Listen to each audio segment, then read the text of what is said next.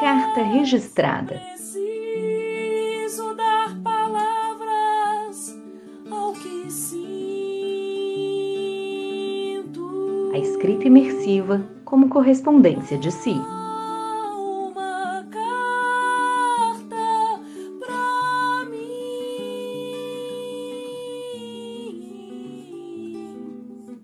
Aracaju, Sergipe, 13 de junho de 2013.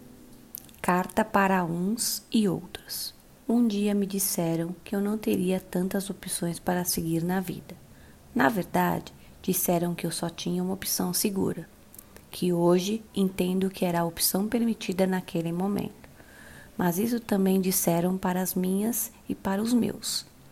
Para cada geração, uma imposição, uma permissão de existência, mas todas entrecortadas de resistências. Meus antepassados de sangue, de origem social, de cor, de acessos, de dor, de escrita, de vigor, viveram, com uns e outros, dizendo e apontando, impondo e negando, punindo e cobrando. Onde seriam os seus lugares de estar e sentir, de ser e subexistir, de ficar e partir, de falar e agir, e toda uma imensidão de verbos que subjetivam o nosso existir. Tudo isso compõe as minhas células, resquícios psicoemocionais da escravidão. A voz de uns e outros eu continuo escutando em determinados olhares e silêncios que tentam me conduzir. O tempo passou e cada um dos meus rompeu regras e paradigmas importantes, para um no seu tempo e com as ferramentas que lhe foram possíveis, cada um com a sua singularidade histórica. Teimou, perseverou, persistiu, insistiu. No processar do tempo saímos, transitamos dos lugares impostos, conquistamos, tomamos e afirmamos os nossos. Os nossos lugares, os espaços que desejamos, desejamos e ensinamos aos que estão chegando a desejar mais e mais, a resistir e a existir sem medo, mais e mais, uns e outros, eu e os meus, os nossos, os seus. Uma história que tem no seu avesso linhas emaranhadas com mazelas, desumanização, destruição cultural, preconceitos, silenciamentos de existências, desigualdade social, mortes, violências. Uns e outros, vozes que gritam na insistência, na exigência do nosso silêncio. Às vezes, quase inaudíveis, às vezes ensurdecedores, mas gritos, sempre sentidos ou subsentidos, influenciadores, reverberados no infinito das formas e sentidos, dos desejos e não coerências, dos banzos, existências. Em vários momentos de minha vida escolar, essa voz ceifadora ecoou que nem pedra tirada nas águas. Ricochetearam nos corredores escolares e universitários, nas salas de aula, nas brincadeiras do recreio, nos desfiles de 7 de setembro.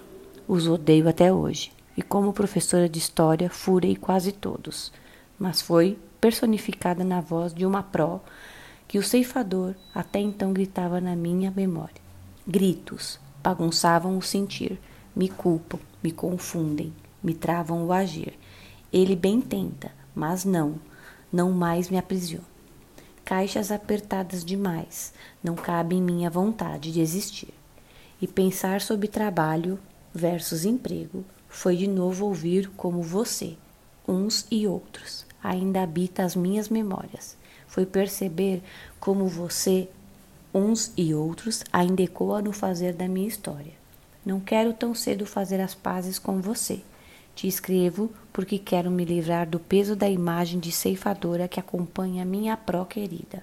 Amável, dedicada, prestativa, companheira, delicada, que sempre esteve disposta a fazer o melhor, o melhor e o que lhe fora permitido. Ela não foi a pedra, ela não atirou a pedra, ela também não estava nas águas. Portanto, uns e outros carregue o peso e a responsabilidade histórica, política, cultural, econômica, social, psíquica, emocional e tudo mais que lhe cabe e você insiste em passar adiante. Assuma sua voz ceifadora, não grite no pé do ouvido. Não se disfarce, de sua cara a tapa, tire a capa, tire a máscara. Aqui você não se aninha. Minha pró foi e é maravilhosa. E eu também. Eu também. Eu quero e vou seguir qualquer caminho que eu escolha. Pare de me culpar ou insistir em, em me guiar.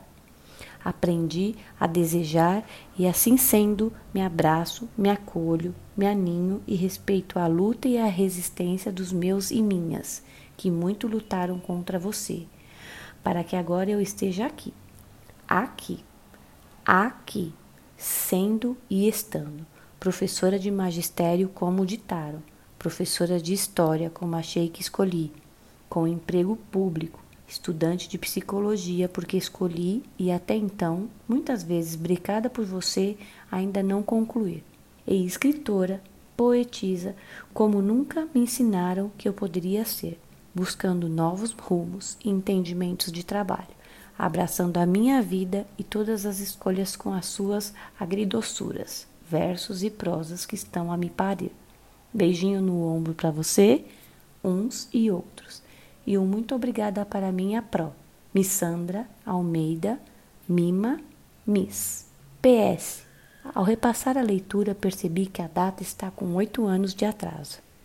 Achei muito simbólico, porque é bem isso mesmo, né? Oito anos.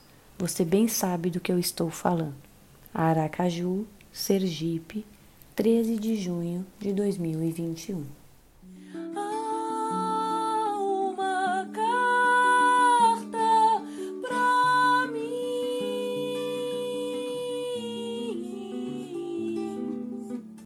Eu sou Luciene Marques e li a carta escrita por Missandra Almeida, Mima, Miss, para o livro Carta Registrada, a escrita imersiva como correspondente de si coordenação e identidade visual, Daniele Monteiro, música de Sol Bueno e edição de Graziele Mendes.